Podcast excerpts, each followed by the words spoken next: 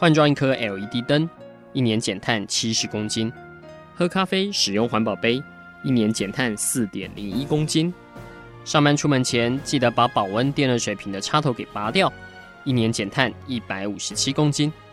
面对气候战役，对抗地球暖化，可以是个人的事，更需要政府及企业的参与。台达电子文教基金会邀您一同寻找既能提升生活品质，并可大幅提高能源使用效率的提案。欢迎收听《气候战役在台湾》。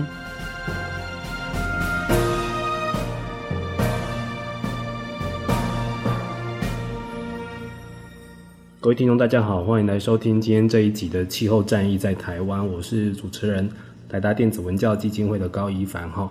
那这一季我们的议题都是很聚焦在海洋，跟我们目前基金会正在做的珊瑚的复育哈。所以最近大家会听到我们谈满满的海洋跟一些知识给您哈。那今天这一集我们要聚焦在珊瑚复育这件事情。那因为啊，最近我们台达也终于踏入第一步下水了，下海了哈，去做珊瑚复育，发觉哇，这个中间有很多门路跟我们以前真的不知道的珊瑚的大小事哈。那今天我们请到国内这方面的专家，就是国立海洋科技博物馆的产学交流组的组长陈立淑主任。诶，各位听众朋友，大家好，我是海科馆的陈立淑。好，我们都称她为丽淑姐了哈，因为我们台达在做这个珊瑚复育这方面，都要靠海科来点醒我们，跟我们教我们怎么做这样子。因为我们老实说，我们过去也是这方面的。算是新手了哈，踏入这个领域这样子。那我们先让大家更认识那个丽丽淑姐一下哈。丽淑姐可不可以跟我们谈谈，就是、呃，您自己本人跟珊瑚是怎么结缘的呢？从您投入在珊瑚复育这一块，当初是怎么开始？其实应该算蛮久的，因为我的硕士我是跟中研院的邵广昭，然后、嗯、那时候我们老师是研究员，嗯，然后跟。邵老师，然后我们就会到垦丁那边去潜水。那、嗯、那时候就有接触到珊瑚礁的东西。然后后来就是我到澳洲去念书的时候，嗯、那澳洲我们知道大堡礁非常的漂亮，那是名胜的。嗯、没错，所以基本上我的博士论文就是在最美丽的大堡礁上面做。嗯、那我做的观察其实都是除了实验室之外，就是野外观察。那那时候我其实对于。大堡礁有那种接近百分之九十几，接近到百分之百的那个山谷的覆盖率，我是非常羡慕的、嗯、哦。那在那里，当然它也开启了我对珊瑚礁整个生态系的一个想象。嗯，因为在台湾我们都知道没有鲨鱼，嗯，可是那是不正常的。是啊，都只有珊瑚礁没有鲨鱼，很奇怪的。哎、欸，对，因为在台湾其实那个那个因为鲨鱼被吃掉了。嗯、还有一个我觉得很很讶异的，就是在我们台湾。我们很难得看到小丑鱼，我们都会很兴奋。嗯、可是，在澳洲那是非常很常见的。嗯、那甚至于在在浮潜就可以下去的地方，就有很多的小丑鱼。那我回来这个这个问题，我有跟我的老师讨论，嗯、跟我们同行讨论过，我才会发觉说，其实我们台湾整个珊瑚礁的改变非常的大。好，那这个当然，因为当初我是在做珊瑚礁鱼类的一个研究嘛。那因为我后来我在做教育推广，那教育推广，那鱼类住在哪里？一定是住在珊瑚礁里面嘛。嗯、所以我们就开始就会从珊瑚礁这边开始来关心，因为有唯有健康的珊瑚，才里面的生物才会很快乐。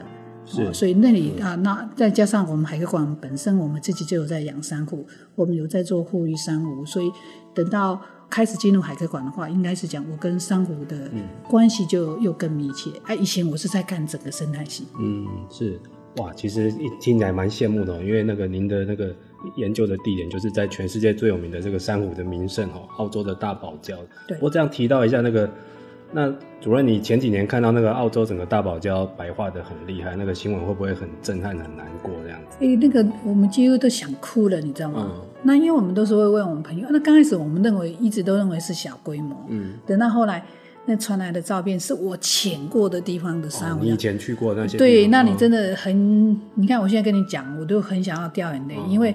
跟你看，我当初就是为那个那么那么漂亮的那个珊瑚礁而感动、嗯、啊！现在发觉那一整片的珊瑚礁它都有难，可是我离它很远，我也没办法为它做什么事情，所以蛮感慨的啊！等于是很远的就看我澳洲的朋友他们他们在想他们的办法，怎么样去维护他们自己的珊瑚这样。是，其实那一年反倒是台湾的状况还好，但是台湾也是啊、呃，老实说，这个气候变迁跟全球暖化是影响全世界。台湾反而是在去年二零二零，整个台湾周遭海域都是发生了白化的现象，包括主任目前我们在您的办公室所在地在录音，这个台湾的东北角是基隆，主任可不可以谈谈去年台湾这个东北角这一带的珊瑚的状况？哦，那个很严重啊，因为当初。嗯大家在讲说那个天气很热，那在白话，那那时候在听的话都是在南部，嗯、可是很快的没多久的时候，我们这边就有发现。嗯，不过还好，就是我们去看的时候，大概大概十米以下的话比较没受影响，可是十米以前的，尤其像五六米那边的珊瑚，很明显的就有很多白化。嗯、那我们那时候我们有去做了一下记录，大概差不多有三成的珊瑚有有白化的现象。哇，那也是蛮严重的，是三成。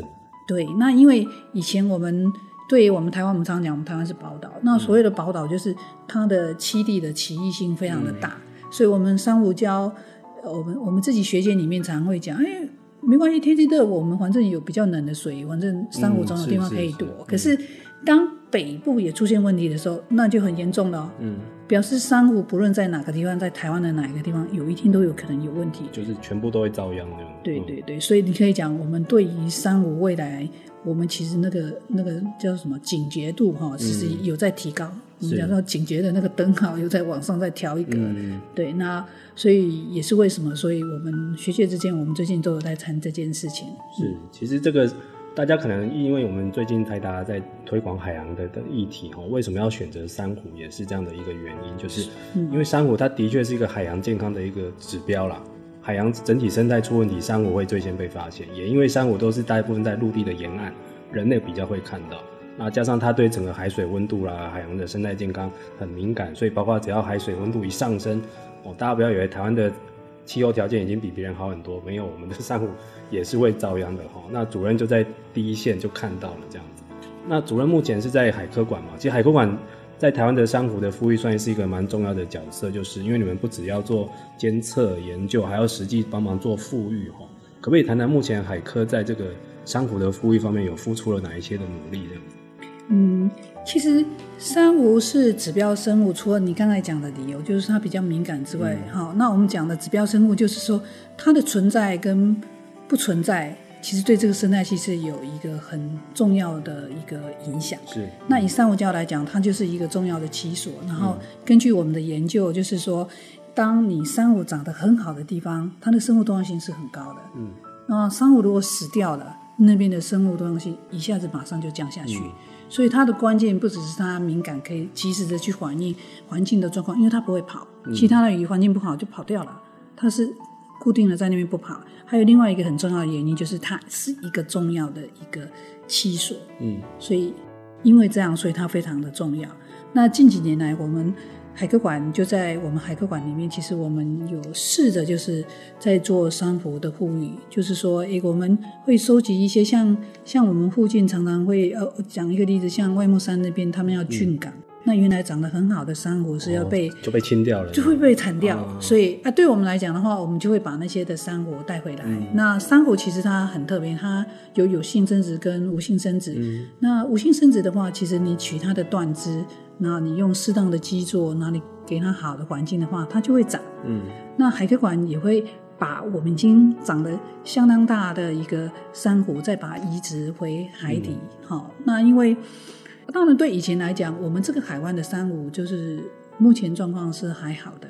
可是未来会怎么样，不知道啊。那最近就是海生馆的黄同云博士来，嗯、我们在那边聊的时候，就是说未来可能像我们这样的单位，把生物养在呃水族馆里面，这件工作变得很重要。因为根据现在的研究，就是说珊瑚如果死掉了，它要恢复的时候，当然苗会再进来嘛。嗯可是那整个过程是很慢。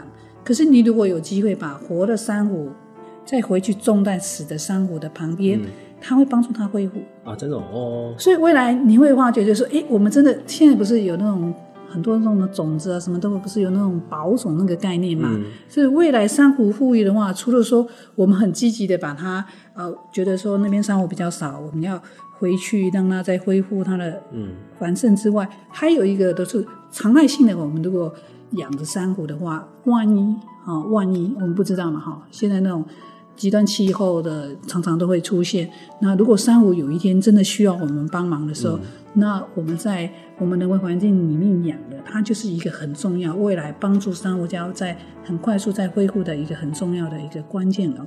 哇，等于是一个类似珊瑚的避难中心这样。刚刚主任提的概念有点像是种苗中心啊，因为之前就是有一些像北欧的单位，希望以后把地球的物种都先保存起来，等用人为的控制，让他们先可以活得好好的。那以后气候条件或环境条件适合了，再也放回去这样子哈。是哇，因为的确目前根据 IPCC 的报告来说，可能真的最快到二零三零年，如果升温突破了一点五度 C，是啊。呃百分之九十的热带珊瑚都会消失，但是这百分之九十，我们现在可以抢救多少？或者到时候能不能集中管理？等到以后气候恢复正常再放回去？哇，那这样以后感觉海科馆这个复育工作会做不完呢？对对对对，所以我们其实也需要很多的伙伴，那很多的企业来支持我们哈。嗯那其实我我觉得大家也不用太担心哈。嗯、那因为以珊瑚礁来讲哈，就整个珊瑚礁整个历史里面，它其实珊瑚礁的成分是一直在改变的。嗯。那我们这一波为什么大家这么担心？是因为呃人类造成的一个气候的变迁速度太快了。嗯。那我们是很担心，就是说会不会珊瑚来不及慢慢的去改变它的组成的时候，哦、它整个就不见了。好，那某一种程度，我们透过人为的方式，其实我们是有助于让珊瑚慢慢去适应那个温度的一个不一样。嗯、那可能未来，哦，有可能有些种类真的是未来是不存在的。嗯。可是还是有些种类会存在。好，那在人类的协助底下的话，我觉得我们是有机会让珊瑚是比较安全的，在过渡到未来的环境里面。是。欸、那主任，你们刚刚有提到在。最近你们也很需要地方上或者一些生态保育的伙伴一起加入进来。目前你有看到这样的趋势吗？这几年国内不管是在地方或者是诶、欸、像是环环保团体啊，或者一些其他的生态专家，大家越来越多人投入了珊瑚富裕这一块。珊瑚复育以前就是公部门比较多嘛，嗯、像澎湖水事所他们种苗繁殖中心，他们有做珊瑚。那呃。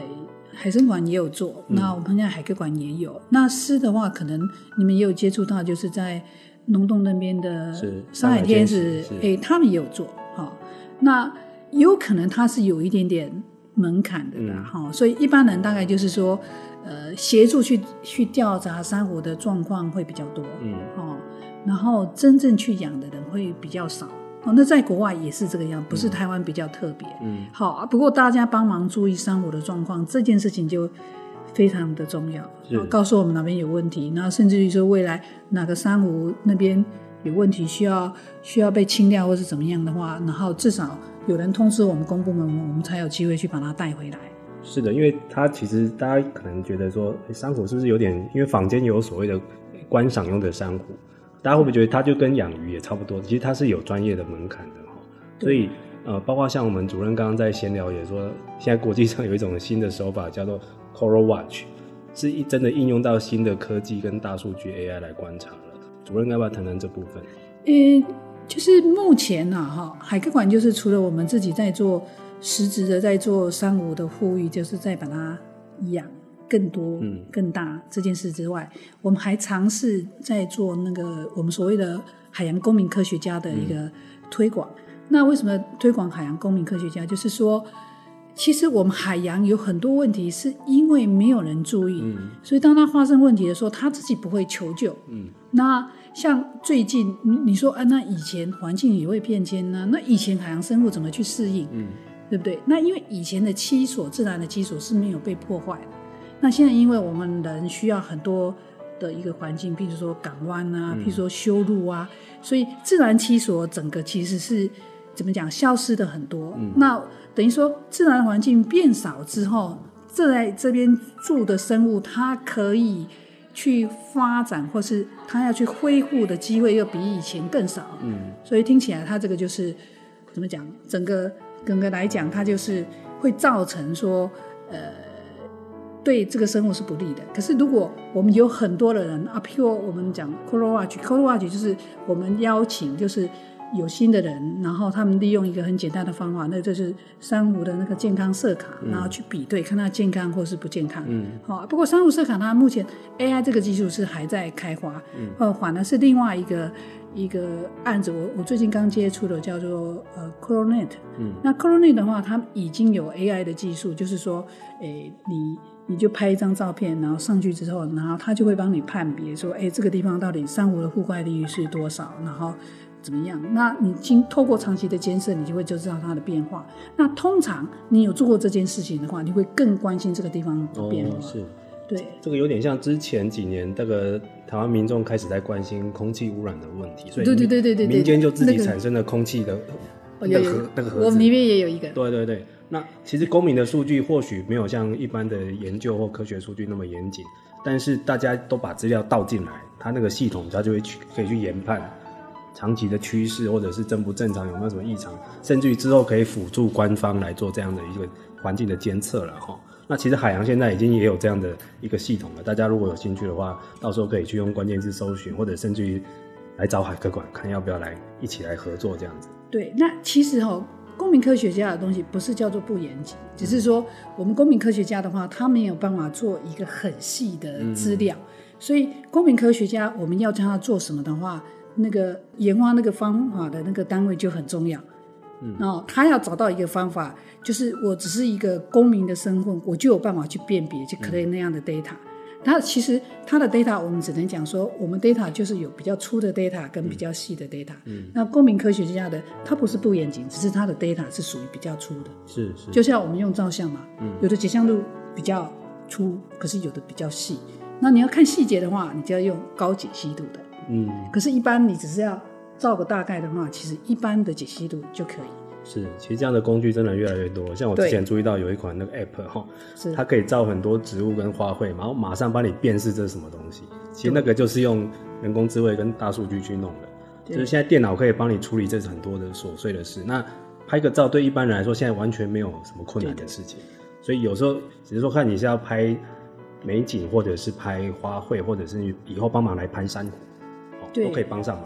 对，那因为你可以讲说，陆地上拍照的人很多，嗯、那 AI 它有一个很重要，就是资料库要够大，哦、所以某一种程度，你也可以讲说，陆地上的在帮忙拍的人够多，嗯，资料累积够多之后，这个 AI 辨识就有可能。那海里面的有没有人在做？有，可是现在因为它的资料量太大了，我随便讲一个哈，我比较熟的鱼类。台湾的鱼类就有三千种，全世界就有三万种，辨识不完。对，所以你看，单单鱼类它就很多。嗯、所以这个如果说我们水下未来也，我们羡慕陆地上这样拍张照就可以的话，那其实我们水下如果未来有更多的公民，嗯、然后来参与、来收集照片、来为我们那个 AI 的机器的话，未来可能很快的我们也有。那其实。呃，我们海科馆也有有一个计划啦，就是我们看国外他们，因为我们未来有一个智能海洋馆，嗯，那我们有一个直播的系统，就是水下把影像抓出来，哦、水下直播，对对对对。那、哦、我们看那个国外，他们就会把一些关键种，比如说哎，大家能够辨识的一些物种，然后我们就在网络上面就会公告，比、嗯、如说哎，石斑鱼呀、啊，或是蝶鱼啊，蝴蝶鱼啊，嗯、或是什么鱼，然后标在上面。那你任何时候你有空，你就上去帮我们标。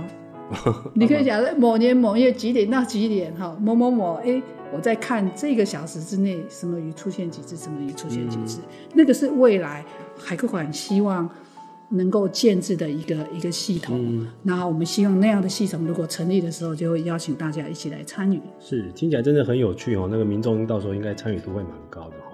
那。嗯哎，但是主任，你我知道你们产学交流组有一个很重要的任务是，除了说帮忙做官方的研究跟监测之外，也要还有复育哈，也要帮忙把这个教育推广出去，让更多民众来认识海洋跟珊瑚这样子。那这几年我发现海科馆也很用心哈，还办很多展览，还有做绘本，甚至于我刚才玩了一个你们数位的互动的那个网站哈。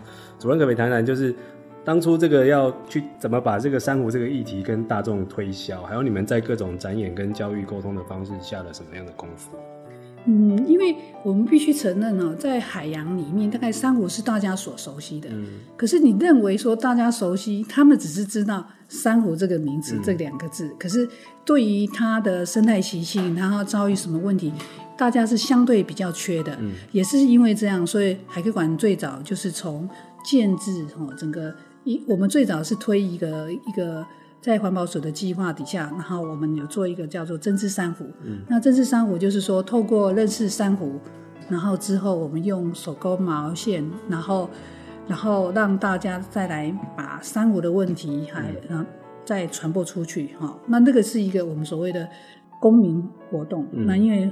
环境教育就是比较强调要行动，公民参与这样。对对，公民参与等于是说，我们就是诶、嗯欸、教你怎么做，然后我们大家一起，不要说只有海克团来做传播者。嗯哦，你所有参加我这个活动的，你又是一个传播者。嗯嗯，那我们这个活动的确就是这个样子。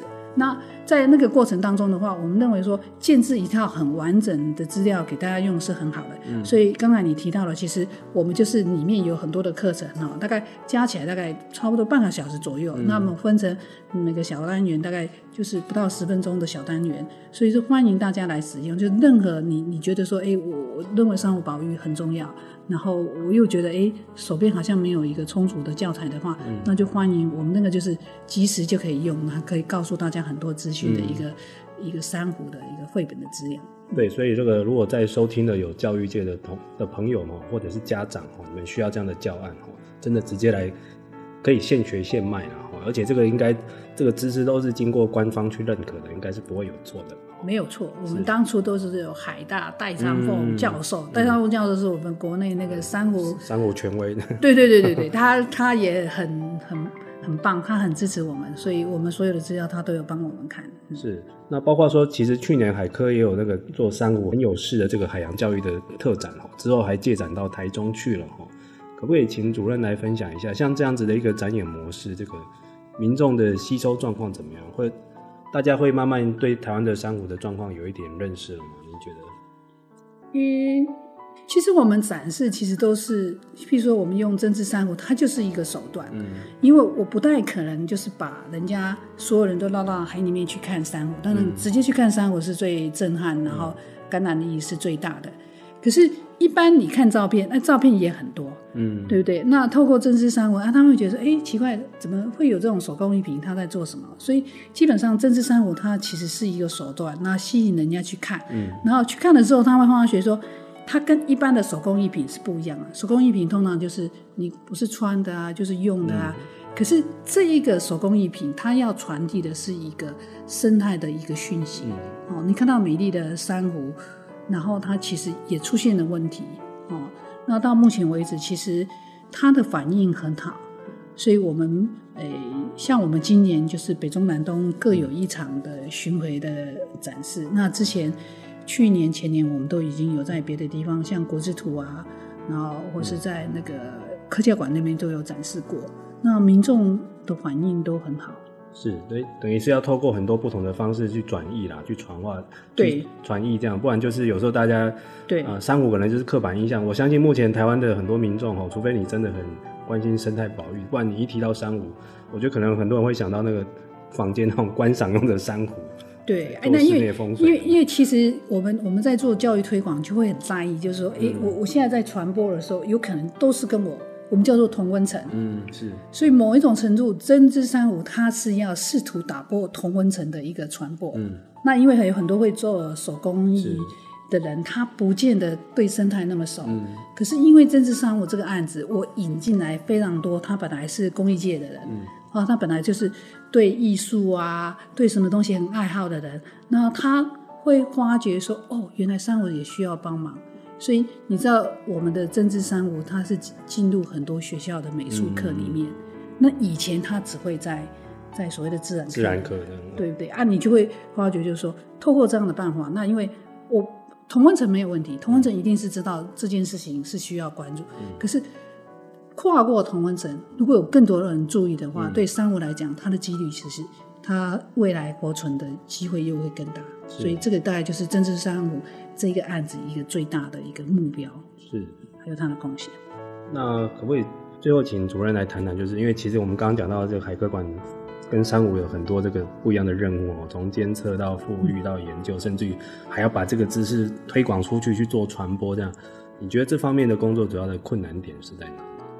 主要的困难点啊，嗯，资源不够吗？还是说？因为因为 大家都觉得三五好像养三五好像很很容易哈，那、嗯、你就。我在野外你不管它，它也长嘛。对啊，好像好像到了海里不是都看得到吗？有什么需要抢救的？没有没有没有，其实、嗯、任何事情其实都需要人力，需要经费的了啊、嗯哦。那可是在，在在目前就是公部门的那个经费比较紧的时候，嗯、其实我们做的是有点辛苦，我们就人力不足，嗯、然后可能经费也不足。嗯、哦，那当然我们最近我们渐渐的有一些案子，譬如说我们就是号召很多的公民科学家来帮忙。做这件事情，那当当然，珊瑚目前我们是还没有进步到说大家可以有办法去帮忙养。可是我们有另外一个案子叫做后，嗯、那后的话，因为后的卵比较小，那缸子的需求也比较少，嗯、那我们就会真的就是邀请一些学校啊来帮忙把那个后带回去养。那后就是那种有一个学问的学，那个子下面改成鱼，这、嗯、是一种甲 K 那。那我只是说举一个例子了哈、嗯。那在那个案子里面的话，我们就是邀请大家帮忙养，养养之后我们再去放流。嗯、那那当然，目前珊瑚这个会集中在几个，哦，我们有一点场地、有人力的地方这样去养。嗯、那未来怎么样？譬如说，譬如说后续我们如果真的需要到野外去放流，或是怎么样，它需要更多的经费、更多的人力，嗯、那可能那时候就需要更多的人来协助，这个案子才有办法做大。要不然它就会仅限于是我们博物馆控制的范围里面在做的。对啊，因为其实对于像主任这样在第一线的啦，其实我觉得你们一定会常常觉得跟时间在赛跑，因为觉得它这个这个受到影响啊，甚至于说有点快要灭绝的这个速度是比你想象中快。但是呃，目前大家提供的资源或者是感觉加入的人手都还有待加强，然后我觉得这也是大家这个。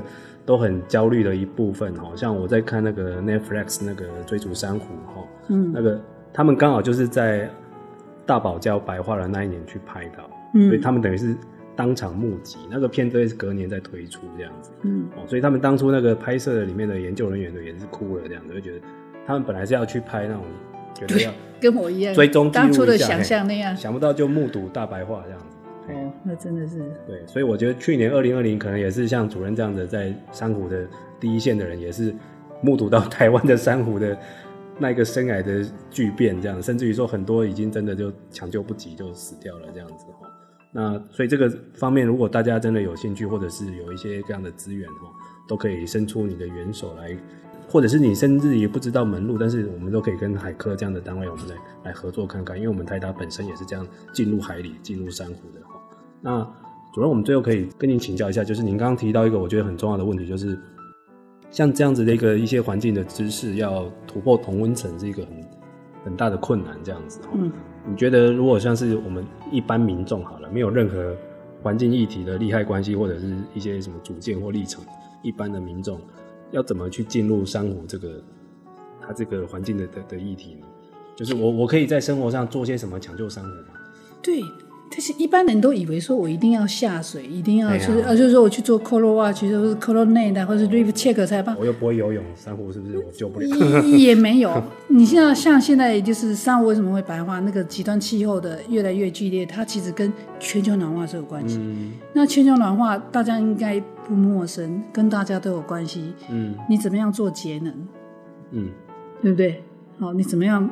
不浪费能源这件事情，那大家举手可做的都都是在自己的范围。那包含说海洋污染，嗯、我们现在讲到猥琐，嗯，那有的研究会研究到那个珊瑚的肚子里面真的已经真的连珊瑚都吃到塑胶了。对，嗯，所以这件事情如果大家愿意关心的话，其实这件事情跟大家都有关系。是，对，所以不是只有直接跟珊瑚的才是你对珊瑚有注意。那整个大环境我把它弄好了。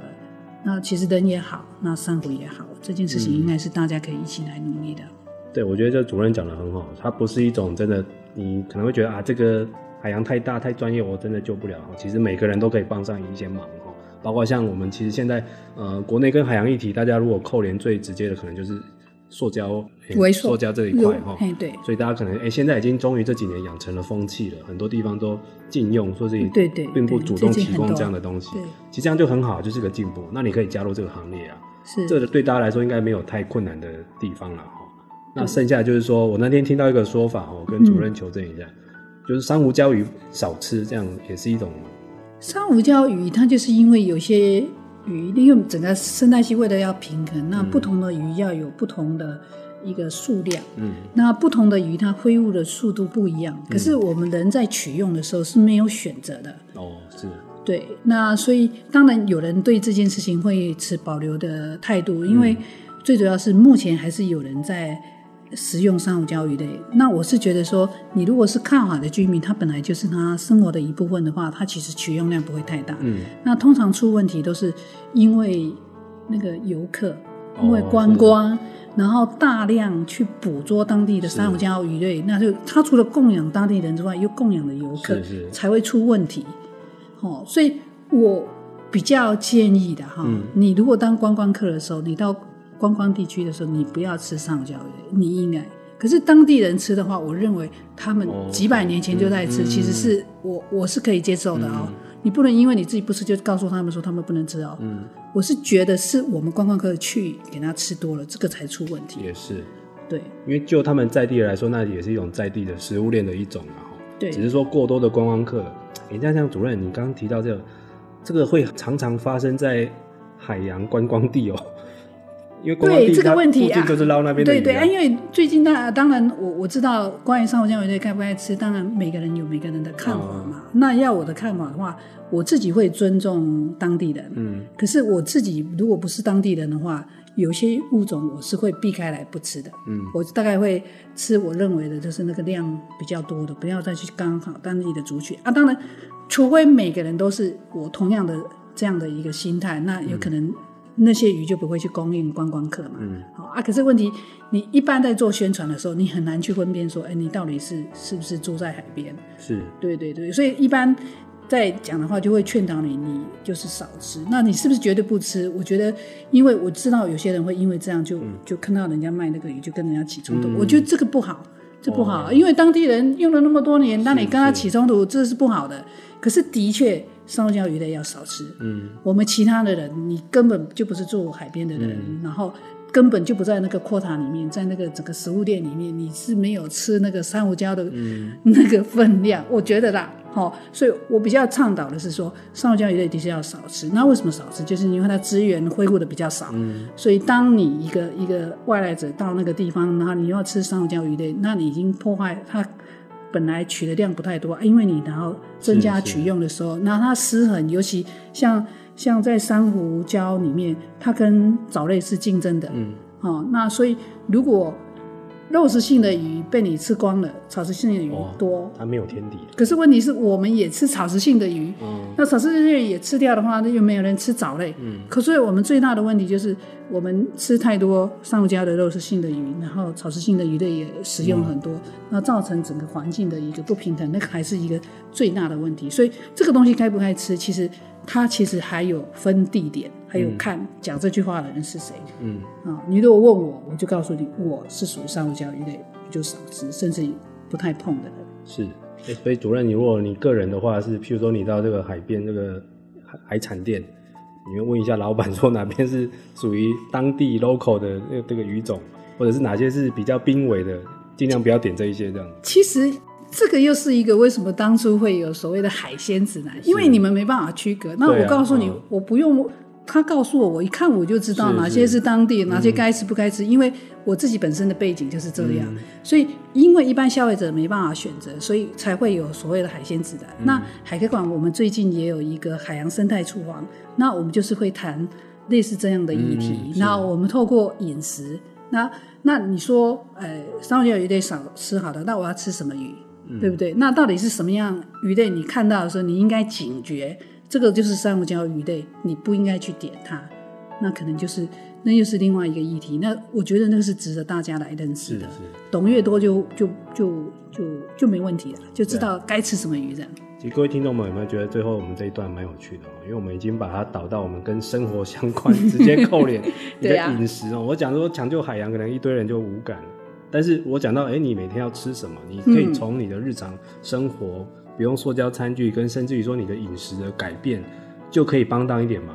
哎、欸，其实这对大大多数人来说，我觉得他们应该会有意愿，因为这只是举手之劳，我我改变一下我的一些餐点的内容，这样子哈。是，所以大家真的不要觉得这个议题离你很遥远哦，嗯，真的是每个人都可以帮上忙，甚至于说每个人可以产生一些贡献这样子。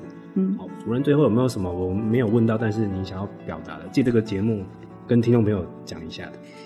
嗯，怎么讲？现在海洋的问题哦，都是我们人类的行为慢慢一点一滴造就的，就是不是我们这一代的人做的哦，是很早之前就慢慢一直累积过来，包含污染问题呀、啊，那个什么全球暖化什么什么什么问题，嗯、那我们没有办法一下子把它改变，可是我们那个有所谓的停损点，是，我们现在至少不要让它恶化。那未来希望集众人之力，以前是一点一点变坏，对不对？嗯、我们集众人之力，然后希望有一天是慢慢的在往好的方向去走，嗯、对不对？嗯、它可以慢慢的变坏，它就可以慢慢的变好。那这个过程虽然慢，可是它绝对值得。嗯，因为这个环境好，人一定会好。嗯，是。当我们看到生物有问题的，其实下一波其实就是我们人类会受到其害。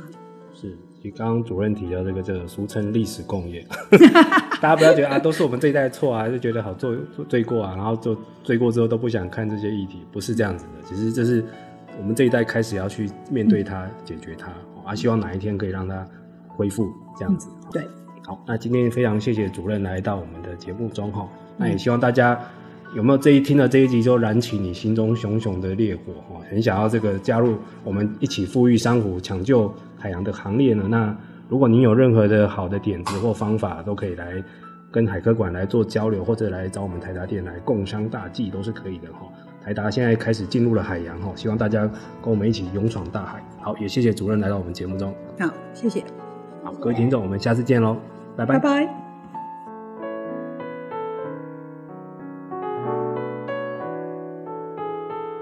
以上节目由台达电子文教基金会独家赞助播出。台达电子文教基金会邀您一起环保节能，爱地球。